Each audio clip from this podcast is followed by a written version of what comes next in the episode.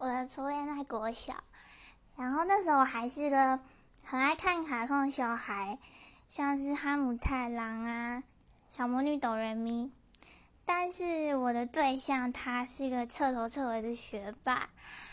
然后他在我生日的时候送了我一本书，书名叫做《傲慢与偏见》。然后《傲慢与偏见》这本书大概是。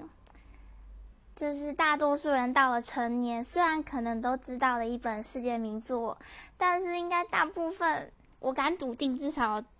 七成的人都没有读过。然后他在国小的时候送给我，